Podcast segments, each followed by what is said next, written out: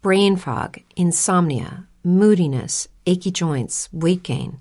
Maybe you're thinking they're all just part of getting older, or that's what your doctor tells you.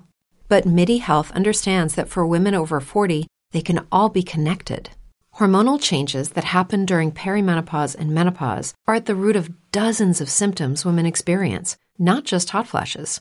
MIDI specializes in compassionate care for women in menopause. Their solutions are safe, effective, and FDA approved. Plus, they're covered by insurance. A convenient telehealth visit with a MIDI clinician can be your first step to getting personalized care. They'll tailor a treatment plan for your symptoms and health history so you can get back to feeling great. 91% of MIDI patients get relief from symptoms within just two months. When your body changes, your care should too. Book your virtual visit today at joinmidi.com. That's joinmidi.com. It is Ryan here, and I have a question for you. What do you do when you win? Like, are you a fist pumper? a woohooer, a hand clapper, a high fiver. I kind of like the high five, but if you want to hone in on those winning moves, check out Chumba Casino. At ChumbaCasino.com, choose from hundreds of social casino style games for your chance to redeem serious cash prizes. There are new game releases weekly, plus free daily bonuses. So don't wait. Start having the most fun ever at ChumbaCasino.com. No purchase necessary. VGW. Void were prohibited by law. See terms and conditions. 18 plus.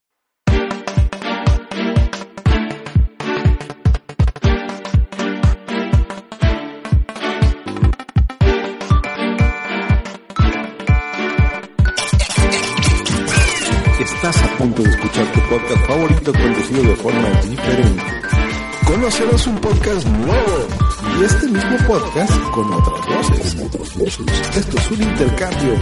Esto es el Interpodcast 2018. Oiga usted, ¿qué pasa aquí? ¿Dónde está mi cuento? ¿Dónde está mi relato?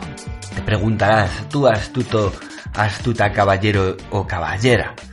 Y te preguntarás bien, pero es que hoy, hoy no hay relato. Hoy lo que hay es el rincón inmamable de Engel. Engel, ¿qué dices? ¿Qué dices? ¿Estás vuelto loco? Sí, Engel, sí, my friends. Esto es el Interpodcast 2018, en el que una serie de... de mataos, pues nos intercambiamos los podcasts y cada uno hace el podcast del otro. A mí me ha tocado hacer afortunadamente el rincón inmamable de Engel, que os animo a escuchar. En serio, Engel es una risa total. Él tiene un proyecto de micropodcasting, aunque a veces eh, dura 10 minutos y a veces una hora. Y cuenta geriatreces, cuenta paridas. Eh, es súper divertido, es muy gracioso, pone buena música. Según él lo define, son 5 minutos concentrados de ñoñería pura. Y todo, todo es súper inmamable usa la palabra mamado, mamable y mamable un poco como si fuera el pitufar de los pitufos, ¿eh?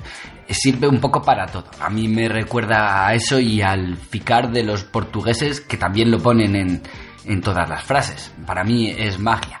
Bueno, yo no puedo imitar acento mexicano porque soy un pésimo, malísimo ponedor de acentos no sé imitar, así que confío en que les resultará suficientemente extraño a ellos mis palabras de castellano mesetario, terrible, vasto, bruto, sin entonación ni color ni nada, ¿no? Que es un poco como como nos definen, ¿no?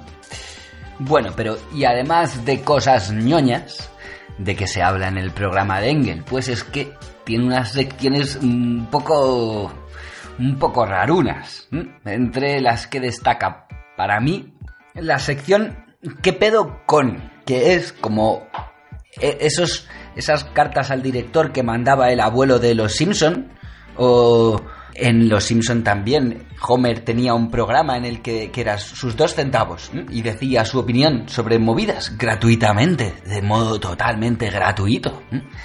Pues, eh, ¿qué pedo con lo que sea, no? ¿Qué pedo con el WhatsApp, tal? Y ahora me voy a poner con ella.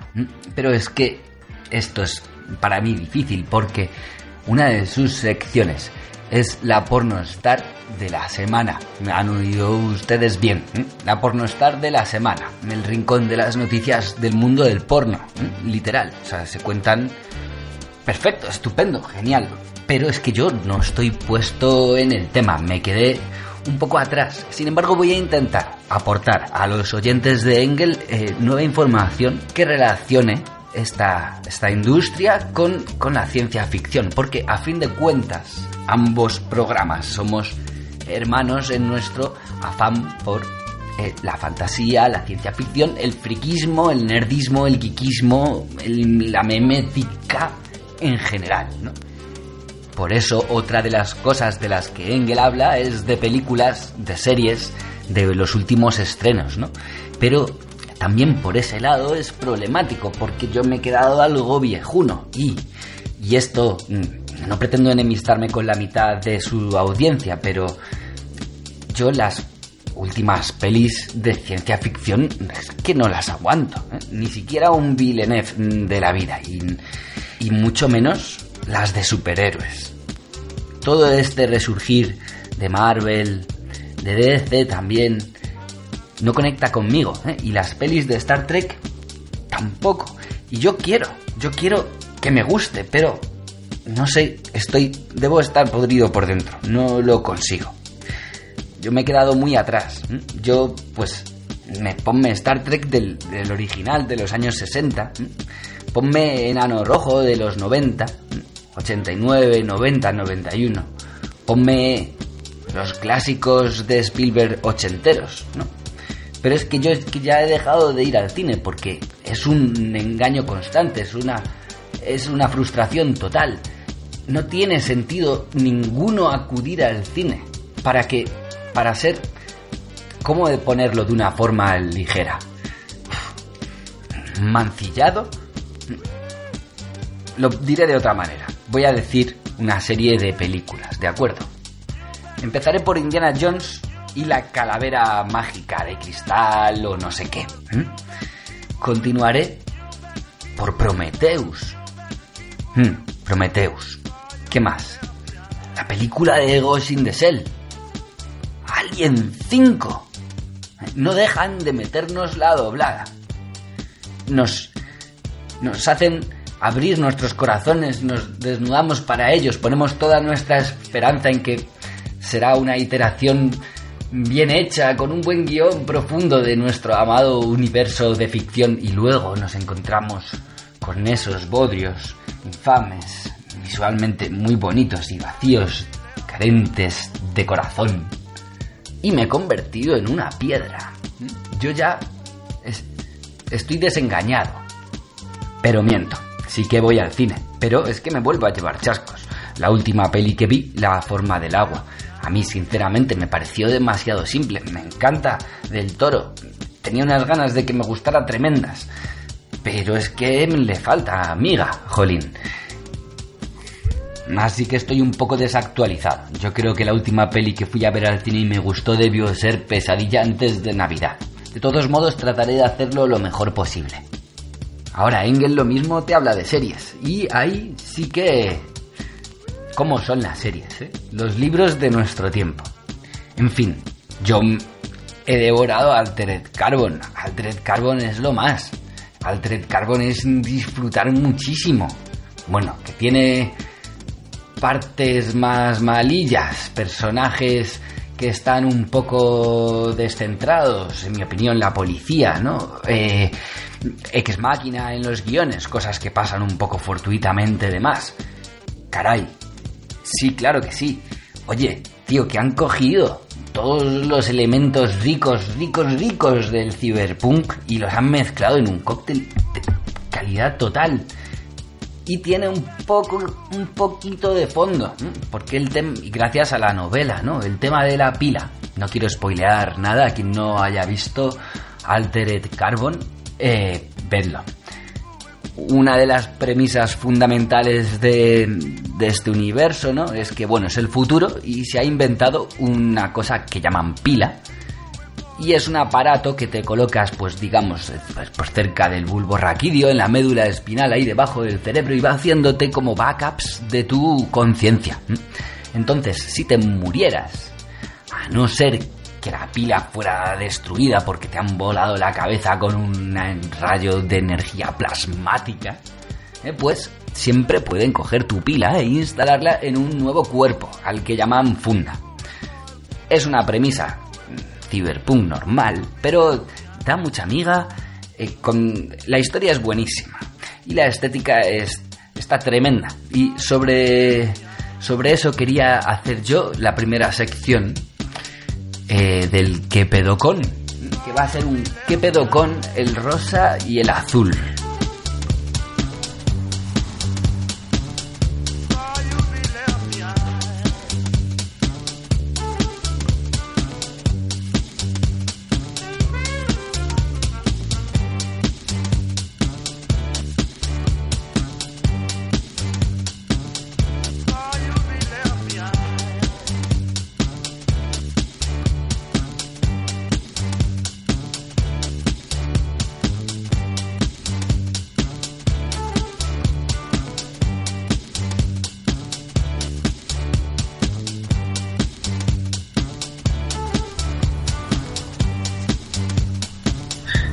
Sí, rosa y azul.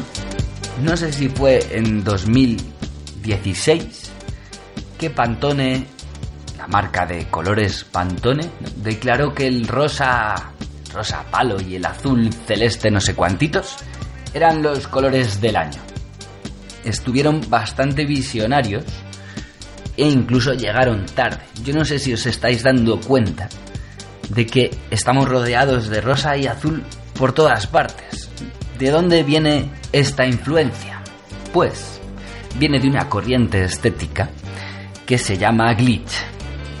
¿Qué es un glitch? Te preguntas clavando en mí tu pupila. Bueno, antes que nada, como no os puedo ofrecer pruebas visuales por aquí, eh, podéis ver los car bueno, la serie Altered Carbon, todos los escenarios, toda la fotografía que es tremenda. Todo el rato hay luces rosas y azules. Eso es como evidente. Pero mirad carteles de películas últimamente, sin ir más lejos. La última película de Ghost in the Shell con Scarlett Johansson. Ojalá nunca la hubieran hecho. Bueno, visualmente es increíble. Y todo es rosa y azul también. Y el cartel tiene rosa y azul. Y se usa un montón.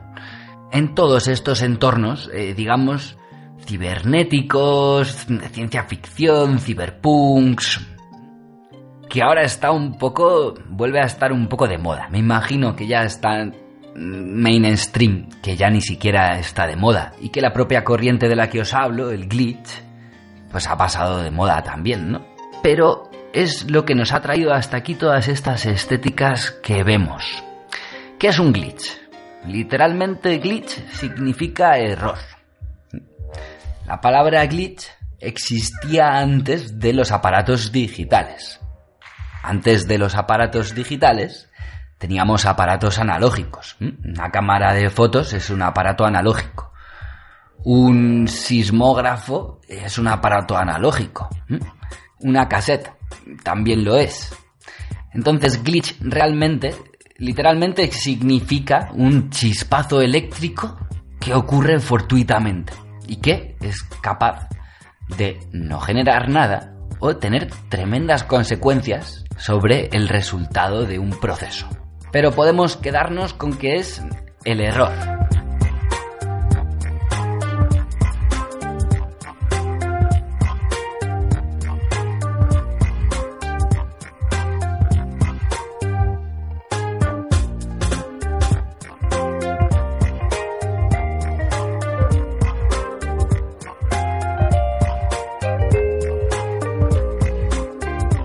Con el advenimiento del mundo digital, los glitches han estado más presentes, porque esta tecnología es más proclive a, tenerlos. Y son un aspecto mítico de los videojuegos, ¿no? Estás jugando y de repente tu personaje se, se, un personaje por ahí se mete por la pared y se queda ahí como vibrando. O aparecen unos polígonos que no deberían estar ahí. A veces la tarjeta gráfica se está rompiendo y salen rayas verticales, horizontales. Ese es un ejemplo de glitch muy visual, ¿no? Otro muy visual, ahora que tenemos TDT desde hace no sé cuánto tiempo, pero sé que la TDT a veces nos se, se glitchea, se ponen como unos cuadraditos, ¿no? Pues esa es la idea, ¿no? Un mal procesamiento, un fallo, un error que provoca que el output de un sistema siga existiendo pero salga mal, desvirtuado. Entonces esto produce mucha fascinación. Os preguntaréis por qué, y no tengo una respuesta clara, pero es cierto que existe una corriente artística que se basa en esto, ¿no? Que tomaría varias modalidades. La más pura sería aquella que obtiene glitches sin provocarlos. Sería como una serendipia. Una serendipia es cuando eh, te encuentras algo que no ibas buscando. Es un subproducto. Tú ibas a hacer algo y de repente salió algo que te mola por algún motivo. Esto me gusta mucho porque a mí me gusta mucho una mm, técnica, un camino que se llama la deriva. Se trata de dejarse llevar tratando de estar en conexión con el cosmos y tal, si no, no funciona muy bien y entonces se producen cosas mágicas como esta, o encuentras las referencias que tanto buscabas, o aquel grupo que no hubieras conocido de otra manera si no hubieras justo acabado en esa página, ¿no? La deriva es un método que se usa en la antropología para tratar de no influenciar en la población a la que vas a estudiar. Tú puedes ir allí, presentarte con tu bata y tu bigote y decir, hola, soy un investigador, me responda usted, señor de esta tribu indígena, unas preguntitas, por favor. O puedes tratar de... de... de pasar lo más desapercibido posible. It is Ryan here, and I have a question for you. What do you do when you win? Like, are you a fist pumper? A woohooer, a hand clapper, a high fiver. I kind of like the high five, but if you want to hone in on those winning moves, check out Chumba Casino. At ChumbaCasino.com, choose from hundreds of social casino style games for your chance to redeem serious cash prizes. There are new game releases weekly, plus free daily bonuses. So don't wait. Start having the most fun ever at ChumbaCasino.com. No purchase necessary. BGW. Void were prohibited by law. See terms and conditions. 18 plus. ¿no? Con una tribu indígena, pues es difícil pasar desapercibido, pero imagínate que tienes que estudiar a, la gente de un pueblo. Pues mejor, pues una, cosa, una método, algo que puedes hacer es ir dejándote caer por allí poco a poco, cuando esperar a que te hablen, y así al final pues encuentras cosas. Es un método bastante poco eficiente, como podéis imaginar. El caso es que sí, la técnica más pura consistiría en que estos errores se produzcan por sí solos. Pero habría una segunda técnica que no sería tampoco demasiado perversa, que es la de provocar tú los errores, o bien mediante la mala utilización de, las máquinas, o bien a posteriori durante la producción de, los datos. Porque recordad que un archivo de imagen es un archivo digital que está codificado en lenguaje de computador. Tú puedes abrir una foto JPG en un editor de texto hexadecimal y editar los caracteres que ves. Es muy sencillo. Puedes abrirla, hay miles y miles de caracteres. Los primeros hay que tener cuidado con ellos y no tocarlos demasiado porque son el header, ¿no? el cabecero del archivo que le indica a Windows o a quien uses, al programa que uses para visualizar las imágenes, qué tipo de archivo es, cuántos colores tiene, el histograma, esas cosas. Eso hay que tratar de no tocarlo, aunque también lo puedes tocar. Y cambias a lo mejor un carácter en medio del cuerpo de la imagen y te sale una imagen totalmente cambiada y distinta. Pero también puedes coger un archivo de imagen y abrirlo en un, en un programa de edición de audio y ecualizarlo y ver qué es lo que pasa con la imagen. Bueno, a mí esto no sé tan explicar por qué me gusta tanto, pero me gusta mucho. Se llaman técnicas de data bending, data motion y os dejo unos links para los que queráis saber más. Una tercera técnica y la más empleada es esos errores que se producen por sí solos, imitarlos con eh, programas de edición de imagen, rollo Photoshop o de GIMP, que es el, programa de edición open source gratuito de estrella, ¿no? Lo recomiendo un montón a los que no queráis usar Photoshop. Os pego algunos links en la descripción con contenidos glitch por si le queréis echar un ojo. Y entonces veréis cómo realmente el rosa y el azul está presente de un modo total.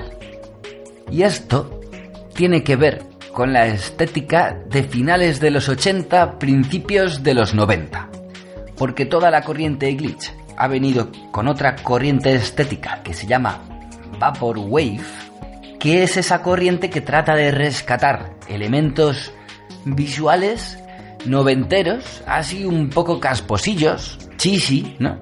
Eh, cosas hasta cutres, ¿no? Desde un vídeo de Cindy Crawford dando unas clases de gimnasia hasta, yo que sé, usar los emoticonos de la encarta o cosas retro, pero retro noventeras.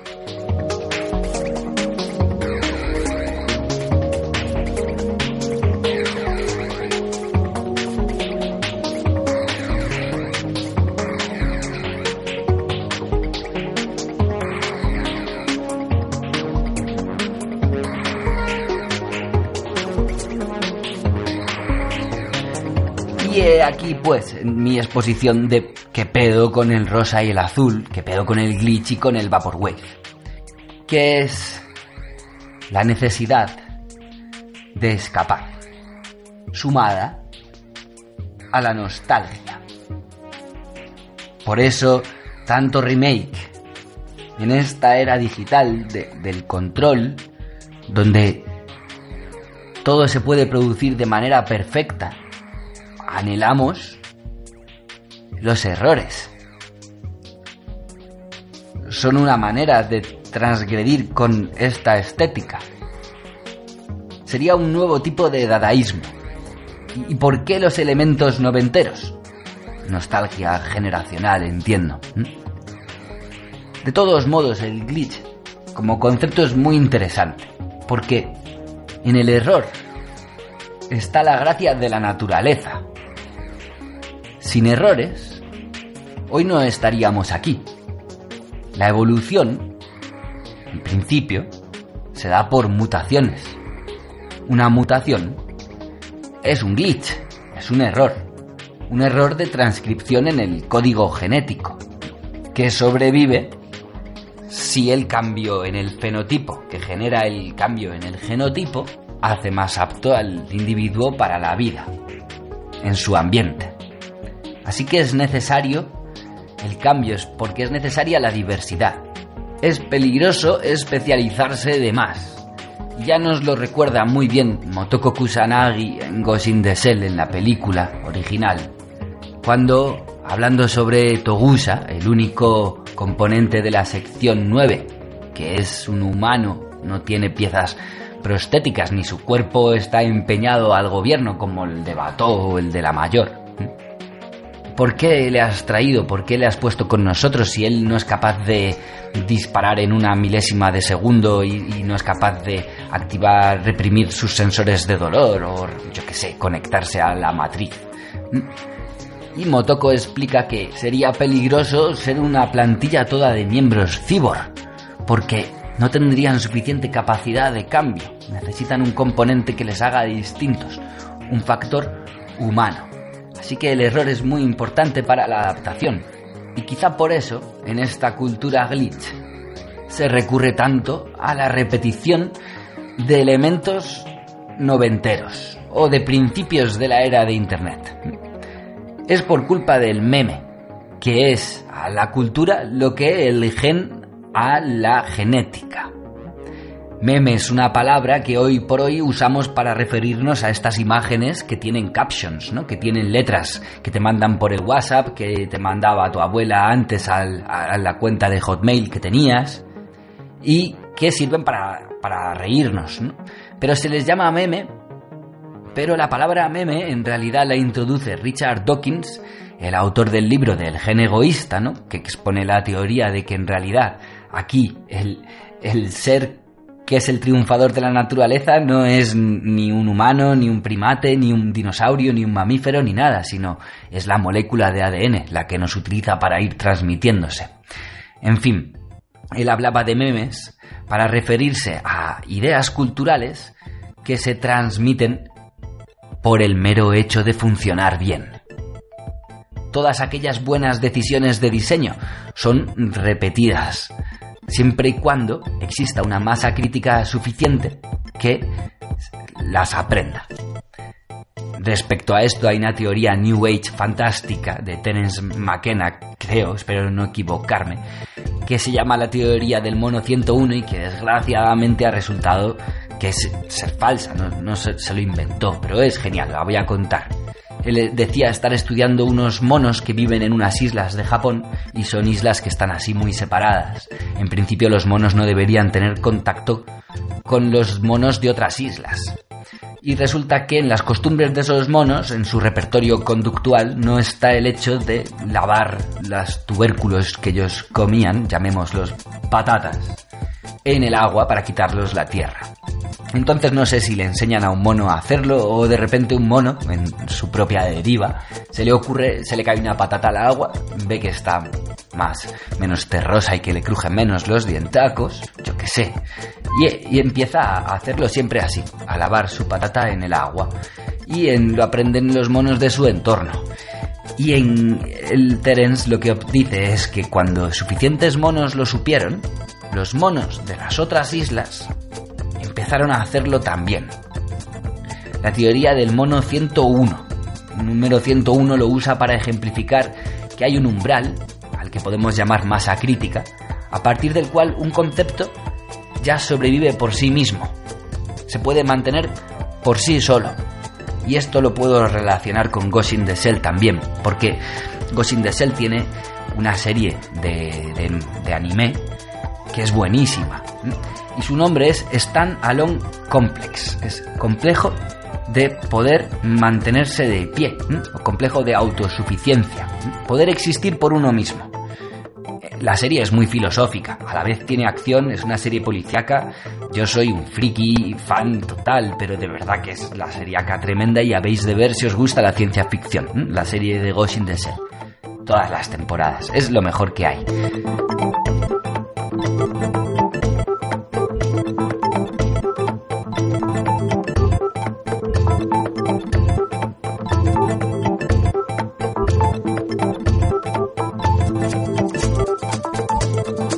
Como digo, es muy filosófica y con standalone se refieren a varias cosas. Por ejemplo, dentro de la serie existe un movimiento cultural que surge, no se sabe muy bien cómo, se supone que un hacker lo, empieza, pero luego, por sí mismo, eh, gente espontáneamente lo hace mantenerse, ¿no? Y es...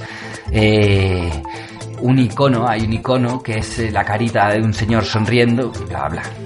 Que el maestro titiritero, ¿no? Un supuesto hacker, quiero desvelar nada, coloca en una grabación eh, que se está transmitiendo en directo por la televisión enfrente de la cara de un político y la gente empieza a copiarlo y surgen copycats, ¿no? imitadores.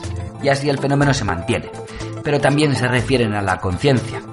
¿En qué momento, en qué momento se alcanza el umbral para pasar a, a la conciencia y a tener una teoría de la mente y percibirte como un individuo? Recuerdo que en esta película existe una conciencia que es forjada, nace del mar de la información, a partir de la red de tráfico del sistema de semáforos y de control de tráfico de Neotokio, una ciudad gigante que necesita un sistema de computadores tremendamente complejo para poder mantener todo el tráfico rodando, todas las señales eh, de la autopista, los semáforos, etc. La complejidad es tamaña que de ahí surge una conciencia que reclama asilo político. Bueno, es genial, pero me voy por las ramas. Yo estaba hablando de, memes y de genes, ¿no? Y de la evolución. No, o sea, hay gente a la que la evolución le sienta fatal. Eh, los dinosaurios, por ejemplo. Un Tyrannosaurus Rex. ¿Qué pasó con ellos? ¿Por qué tenían esas manitas tan pequeñas? Un Velociraptor de los de Jurassic Park que da muchísimo miedo. Toda esta gente, ¿en qué han evolucionado? No sé si sois conscientes. Yo cuando me lo dijeron aluciné tanto como cuando me dijeron que el melón y el pepino son hermanos, primos hermanos. Bueno, los dinosaurios han evolucionado en, en, gallinas. Un velociraptor se ha convertido en una gallina. Es una broma infame de la evolución, de la naturaleza. Me da mucha pena. Qué ridículos con esas manitas y acabar como gallinas. Es durísimo. Bueno, volviendo a los monos de Terence McKenna. ¿Cómo se conectaban? ¿Cómo podía transmitirse la información cultural de una isla a otra? Pues, bueno, ya hemos dicho que los datos de estos experimentos son falsos, ¿no? Pero cómo mola pensar en eh, una conexión a través del éter entre todos. A lo largo de diferentes formas culturales esto ha tenido muchos nombres distintos. Uno de los mejores son los registros akáshicos. Eh, es algo muy de Jung, de- del discípulo de Freud, que luego se extendió un poco de él. Jung estudió mucho lo que es el inconsciente colectivo y la transmisión de arquetipos. Existen ideas que se transmiten, personajes que se repiten, como, como puede ser en obras culturales el mito del héroe o, el, o el- la lucha contra la muerte. Él no proponía un mecanismo para esto mágico, pero sí que lo observaba, ¿no? Y hablaba de las sincronicidades, que es cuando el universo, pues parece que está todo en su sitio, ¿no? ¿Y cuando ocurre eso? Cuando estás en tu Tao. ¿Qué es el Tao? Tao significa camino. Si estás en paz mental, te pasan cosas. De ahí el método de la deriva, y por eso me gusta tanto y por eso lo puedo practicar apenas un día al año. Bueno, la conclusión es que el ambiente en el que estamos inmersos, memes arriba, memes abajo, condiciona nuestra percepción de la realidad, ¿no? Yo soy un constructivista radical. Mm, ¡ah! Y en el, los más mierda, los medios de comunicación nos inundan con noticias para manipularnos. Yo esto no lo digo desde una perspectiva conspiranoica, sino desde una perspectiva de tecnología de la información. Porque vamos a ver, tú eres un ser, tú solo puedes saber aquello que recibes. Si alguien controla la información que recibes, podemos decir, en un sentido Vygotsky del término, en un sentido Wittgenstein del término, en un sentido Chomsky del término, que controla tu realidad. Si controla tus representaciones con Lucky Land Casino asking people what's the weirdest place you've gotten lucky? Lucky? In line at the deli, I guess? Aha, in my dentist's office. More than once, actually. Do I have to say? Yes, you do. In the car before my kids' PTA meeting. Really? Yes. Excuse me, what's the weirdest place you've gotten lucky? I never win and tell. Well, there you have it. You can get lucky anywhere playing at LuckyLandSlots.com. Play for free right now. Are you feeling lucky? No purchase necessary. Void where prohibited by law. 18 plus. Terms and conditions apply. See website for details. Judy was boring. Hello. Then Judy discovered ChumbaCasino.com. It's my little escape. Now Judy's the life of the party. Oh, baby, Mama's bringing home the bacon. Whoa, take it easy, Judy. The Chumba life is for everybody. So go to ChumbaCasino.com and play over 100 casino-style games. Join today and play for free for your chance to redeem some serious prizes. ChumbaCasino.com. No purchase necessary. Void where prohibited by law. 18 plus terms and conditions apply. See website for details. virtuales, hechas a través del lenguaje. Por eso, tantos anuncios con letra, tantos eslóganes. Es imposible no leer. Y la calle está llena, llena de publicidad. Me parece... Es una de las cosas que más me cabrea de todas. Hace poco iba en el metro, hace un año, y de repente me pusieron publicidad como por las ventanas. O sea, las ventanas que eran de cristal empezaron a, a ser como una, una pantalla donde se veía un anuncio no sé de qué. Y me fijé porque me enfadó tanto que dejé de mirar a la pantalla porque me pareció el colmo. Y de hecho me pareció muy cyberpunk en el estilo Dick, que siempre bromea mucho con la publicidad, ¿no? Es genial. En la novela Ubik, creo que es, empieza con el personaje que no puede salir de su casa porque porque le debe dinero a su puerta y creo que podría salir si ve un anuncio. No sé si me lo estoy inventando un poco, pero pero bueno, desde luego, seguro que en Black Mirror pasa algo parecido.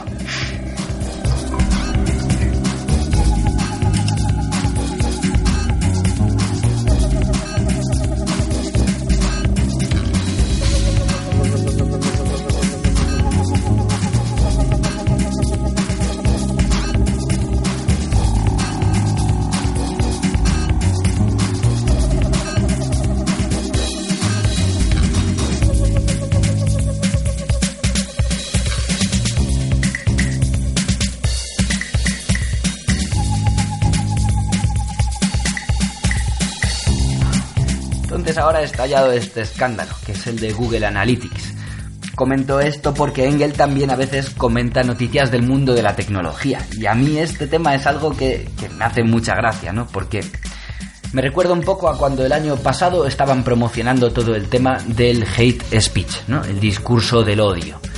Eh, que en España en concreto eh, lo estamos viviendo mucho, porque han cambiado la ley, lo llamamos ley mordaza, y ahora es posible directamente juzgar en poco tiempo eh, a la gente por los tweets que realiza o los estados de, de Facebook que pueda poner o desde luego las, las letras de las canciones que, que utilice en función de, de, de a quién critica y se ha metido en la cárcel a gente por cosas que realmente o, o, se le han puesto grandes sanciones por asuntos que realmente no son tan graves ¿no? y que son libertad de expresión ellos estaban promocionando todo el asunto de, de, del hate speech, les interesaba que hubiera una opinión pública en contra de, del discurso del odio para poder controlar más fácilmente las opiniones que se dan en Internet, que es mucho menos cyberpunk de lo que debería ser. No tenemos el Internet cyberpunk que nos habían prometido, porque cada vez tiene más control cada vez hay más ruido, es más difícil encontrar contenido original y yo creo que hasta el propio Google ajusta bastante los resultados que a ti, a mí, te aparecen en el propio buscador. Y esto es precisamente controlar la realidad de alguien. Este, este mecanismo, aquel por el cual se te presentan determinados contenidos en tu página web, en tu Facebook, en tu Twitter, en tu en Google, se llama feeder, alimentador. Internet debería ser un arma liberadora para para los ciudadanos, porque es un espacio donde podemos existir sin control. Por lo tanto, les interesa mucho que no se les vaya de las manos.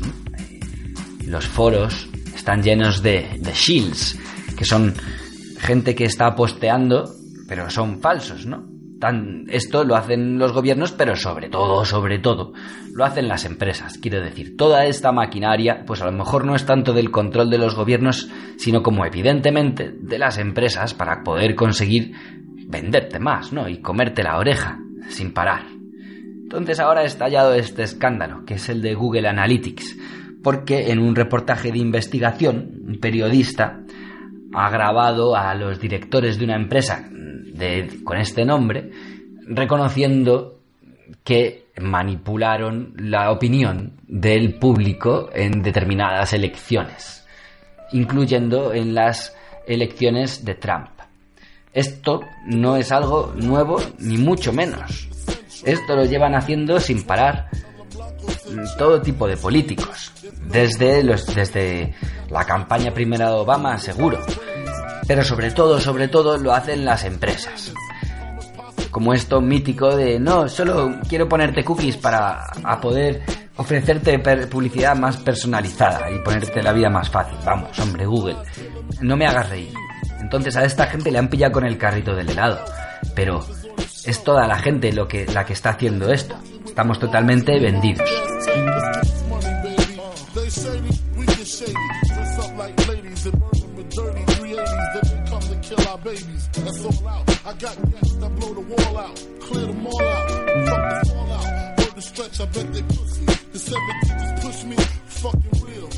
Y yo lo que quería es hacer un análisis de esta noticia desde el chamanismo. Para algo soy, me, me pongo, me suelo poner mezcalito en, en, mis nombres. A mí me gustó mucho leer de adolescente y que luego me he vuelto a seguir leyendo, aunque hace mucho que, que ya no, y desde luego he perdido bastante lo que es mi conexión espiritual con toda esta movida, los libros de Carlos Castaneda con Don Juan. Don Juan era un brujo, yaqui, chamán del desierto de Sonora, amigos míos de El Rincón Inmamable de Engel, con el que trabó contacto Carlitos, un antropólogo estadounidense interesado en estudiar los efectos de las drogas psicotrópicas empleadas por los chamanes. Lo que Carlitos no sabía es que don Juan estaba instruyéndole en dichas drogas, el humito, las setas, el peyote, por supuesto. Que por cierto, mezcalito es el espíritu que se te aparece cuando tomas peyote. Un cactus que nunca he probado y que solo probaré el día en el que me encuentre espiritualmente preparado y, haga de la experiencia realmente eh, algo provechoso. Bueno, lo que, don, lo que Carlos no sabe es que don Juan le quiere tomar como aprendiz. Entonces le cuenta muchos de sus secretos y los libros son buenísimos. Eh, tienen muchísima magia y los puedes interpretar de una forma metafórica, pero aún así eh, contienen una filosofía muy profunda. Eh, se puede relacionar con muchos temas neurocientíficos interesantes. Sobre ello lo que quiero traer es precisamente el concepto de punto de encaje. Según don Juan, dentro en el cuerpo, entre, entre los hombros, todos tenemos un punto por el que las fibras de la realidad atraviesan. Y según donde tengamos colocado ese punto de encaje, nosotros percibimos unas cosas u otras. Por ejemplo, en neurociencia esto es así. El punto de encaje funcionaría como la atención. Normalmente nosotros no somos conscientes de todo lo que está ocurriendo a nuestro alrededor al 100%. No tenemos recursos cognitivos suficientes para ello, eso explica la neurociencia. Así que centramos nuestra atención en algo. Según los esquemas mentales que tengamos, podemos incluso no percibir ciertas cosas que están ahí o interpretar aquellas cosas con mayor profundidad de la que le haría alguien que, que no es tan experto como nosotros. Por tanto, el punto de encaje modula la percepción de la realidad. El trabajo de un chamán es ser capaz de mover el punto de encaje de los demás. Y esto lo explica don Juan, no sé en qué libro, en una anécdota buena, en la que entran a una cabaña donde cierto chamán está curando a un señor de, algún mal. Y Carlos está allí y ve, ve cómo realmente hay varias personas, además de él, y ve cómo este chamán introduce sus manos dentro del cuerpo del enfermo. Hay sangre, hay casquería. Él no lo puede creer. El hombre al final sobrevive e incluso se acaba curando.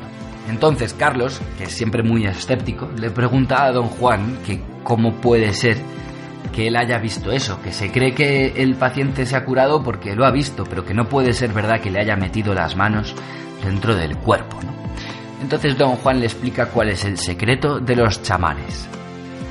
Él dice que el chamán ni metió las manos dentro del cuerpo del enfermo, ni no las metió. Lo que hizo fue afectar al punto de encaje de todas las personas que estaban dentro de esa tienda para que vieran lo que él quería que viese. Eso es Google Analytics. Eso es el control que las empresas de publicidad tienen sobre nosotros en el día a día. Os podéis reír de mí bastante porque parece que podemos defendernos de todo esto. A mí es que lleva décadas indignándome este tema. Me parece intolerable que haya publicidad en la vía pública y lo detesto. Pero... Pero no habéis de temer, porque con esto ya damos por terminados nuestras secciones ¿Qué pedo con? y la sección de la noticia del mundo de la tecnología y vamos a pasar a la sección que sé que estabais esperando, la pornostar de la semana.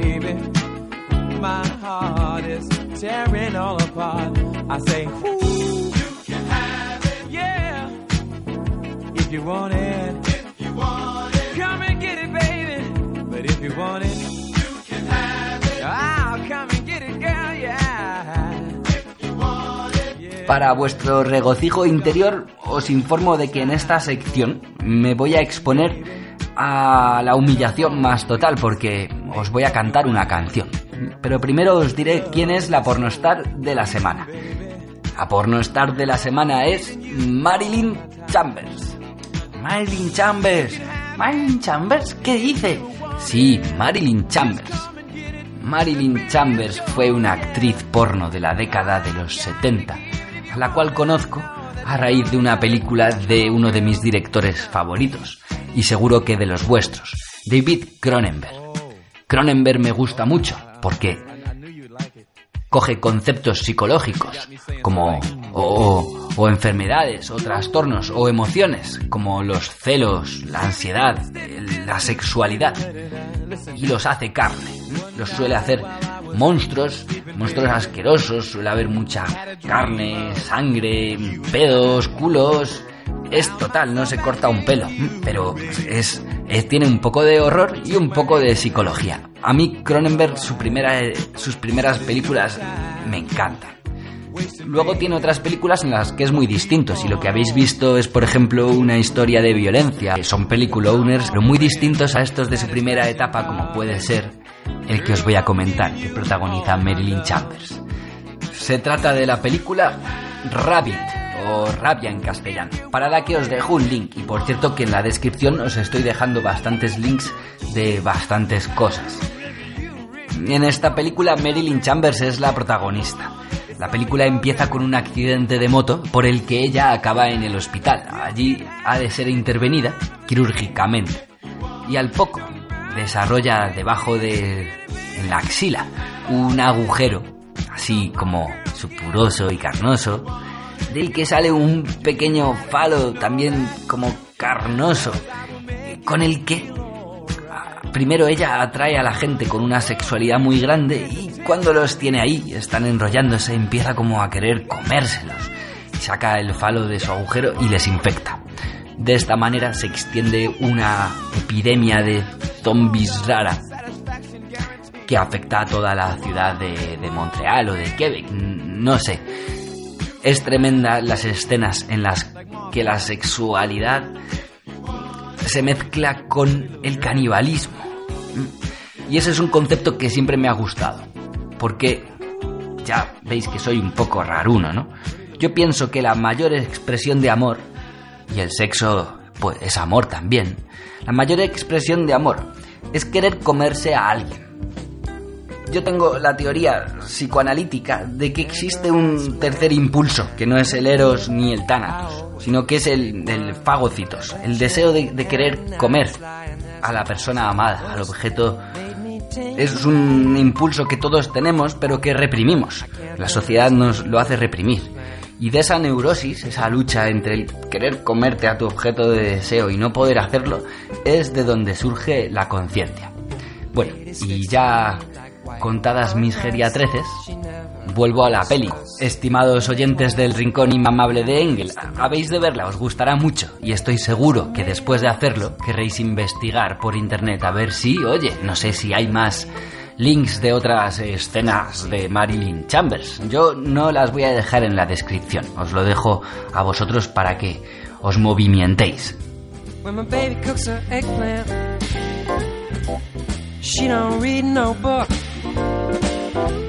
She's got a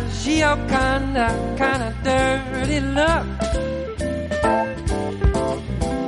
My baby cooks eggplant about 19 different ways.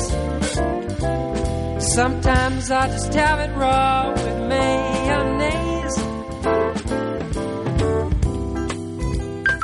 Ya que estoy hablando de zombies, me acabo de acordar de una peli de zombies que vi hace un par de semanas que me pareció brutal. Se trata de Pontypool. Os voy a dejar un link. El director es Bruce McDonald y el escritor es Tony Burgess. Está basado de hecho en, una, en un libro de este último. Pontypool es un juego de palabras que desvelan al principio de la película. La película tiene de original que transcurre toda en el, en el mismo escenario. No por ello es aburrida ni, ni mucho menos, es bastante claustrofóbica, pero no da tremendo miedo, ni sale sangre. Es cierto que hay una escena en la que sale un poco de asquerosidad, pero en general ni nadie muere ahí enfrente de cámara, ni salen demasiadas, demasiadas cosas sangrientas. Lo innovador de esta película, sobre todo, me parece el concepto de zombies que nos trae. Lo que pasa es que no puedo contaros nada porque os la estropearía. Si deciros que tiene mucho que ver con el lenguaje. También por eso la traigo porque os he estado hablando de palabras que son representaciones conceptuales que construyen nuestra realidad. Y ya que estoy, me gustaría hacer un alegato loco, igual que el que siempre hago, que no me puedo olvidar, de reclamar derechos humanos para los replicantes ya. Un alegato a favor de la destrucción del lenguaje, como arma de lucha contra la... la... los Illuminati, ¿qué coño? Creo que es bueno destrozar el lenguaje porque las palabras se pueden convertir en cárceles. Las palabras se secan, se solidifican y hacen, reducen el rango de posibilidades de lo aquello que pueda ocurrir. El definir a las personas, a los amigos, aunque sea dentro de nuestra cabeza, con palabras, restringe su rango de movimientos, sus grados de libertad y hace que seamos menos originales. Todos debemos trabajar para destrozar el lenguaje y es la manera de luchar contra el lenguaje 1984, el lenguaje gutural que nos quieren imponer. Esto diréis, pero chico, es que es muy útil que compartir el mismo significado arbitrario para los mismos símbolos. Ya, pero ¿y la gracia de tener que conocerse y tener que interpretarse? ¿Y dónde está lo cuántico en el lenguaje? Un poco de, de, de, de esfuerzo, además, es, es, necesario. Ya está bien de unidireccionalidad, más eh, multilateralidad total. Bueno, para ir terminando con la sección por no estar de la semana, me gustaría criticar cómo la mujer en las películas de ciencia ficción suele salir bastante mal representada y hasta los años 80.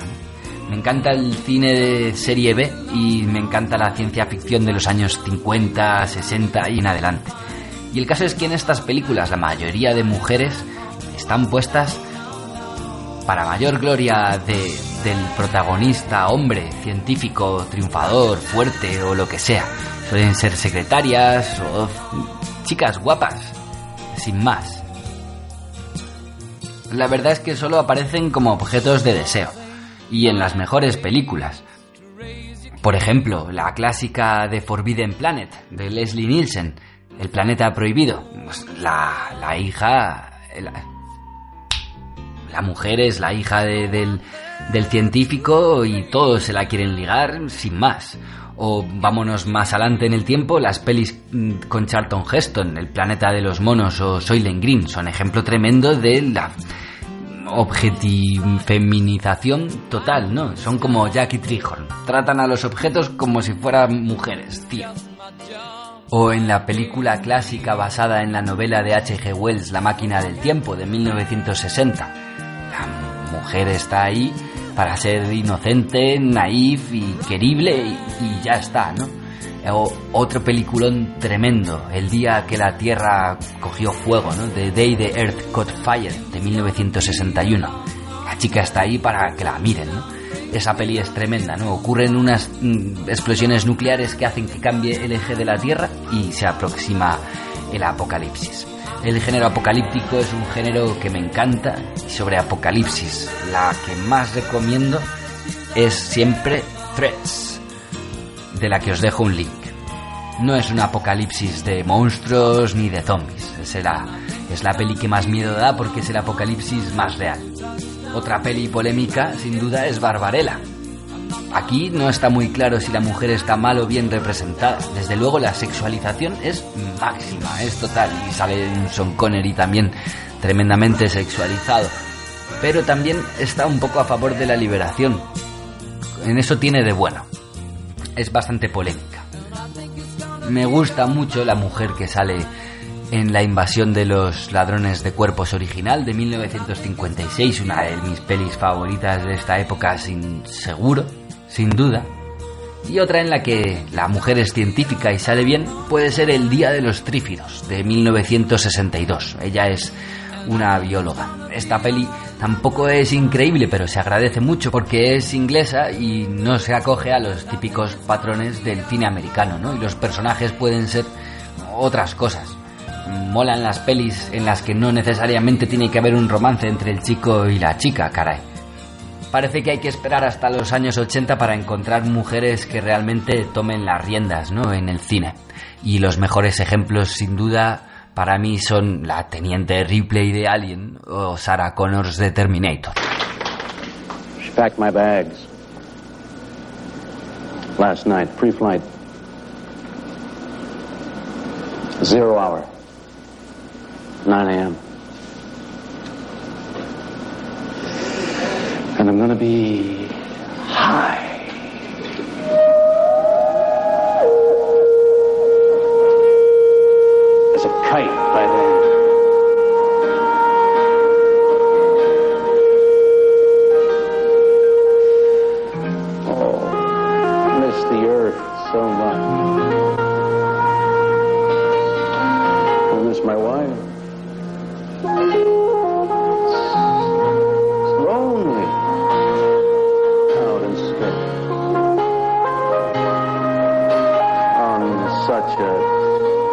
con esta sección sexy, y como os había previsto, os dedico el siguiente meme, no sin antes una explicación previa. En 1978, William Shatner, el actor del Capitán Kirk de Star Trek, otra serie en la que también las mujeres son objetos y luego el propio Capitán Kirk es como que súper casposo, ¿no? Es brutal, ¿no? El hombre. Es un arquetipo muy bien parodiado por Zap Brannigan en la serie Futurama. Bueno, el caso es que este, este hombre le dio por hacer una de las cosas que, en mi opinión, deberían convertirse en uno de los memes más totales de, de la televisión, que es realizar una versión de Rocketman, la canción de Elton John, muy rara, hablando. Os he puesto el link en la descripción. Es algo que merece la pena ver. Ya lo he comentado en alguno de los semi-spoilers, que son esas, esas mm, y ñoñerías, como diría Engel, que pongo en algunos de los relatos que voy subiendo. En vez de cantar la canción, habla la canción. Es súper raro. Esto se ha parodiado luego alguna vez en la propia serie Futurama. Sale uno de los actores de Star Trek cantando como si fuera Slim Shady. Soy Slim Shady. Sí, el verdadero Slim Shady.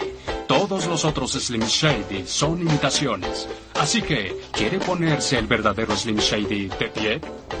¿De pie? Póngase de pie. ¿Cómo puede hacer una versión hablada de una canción de rap? Encontró la forma. Y no sé si también en Family Guy se ha hecho alguna broma al respecto. El caso es que yo he cogido esta canción sexy que hemos usado para introducir la cabecera de la sección y he hecho lo mismo. Así que, para que os podáis reír de mí ya sin piedad, aquí os lo dejo y me despido de vosotros. No sin antes pediros perdón por este bodrio de programa infame que no he podido evitar tener que transmitir. Prometeros que tengo el informe de la minoría a punto de ser subido. Disculparme porque este año ando muy mal de tiempo para poder seguir grabando cosas. Y deciros que me encantaría nombrar a un montón de gente a la que quiero saludar. Pero no pretendo aburrir al personal. Así que mando un abrazo indiscriminado e inespecífico a todos los que estéis viajando, trabajando, diseñando, estudiando, tratando de dormir pero siendo despertados por la música. Os dejo con este sexy tema meme de William Shatner. La paz con vosotros. Hmm. ¿Alguna vez te ha pasado que te sentías muy bien y querías decirle a alguien que conoces que de verdad le quieres? Todo lo que tienes que hacer es gemir un poco para mí. Algo así. Uh, uh. Uh.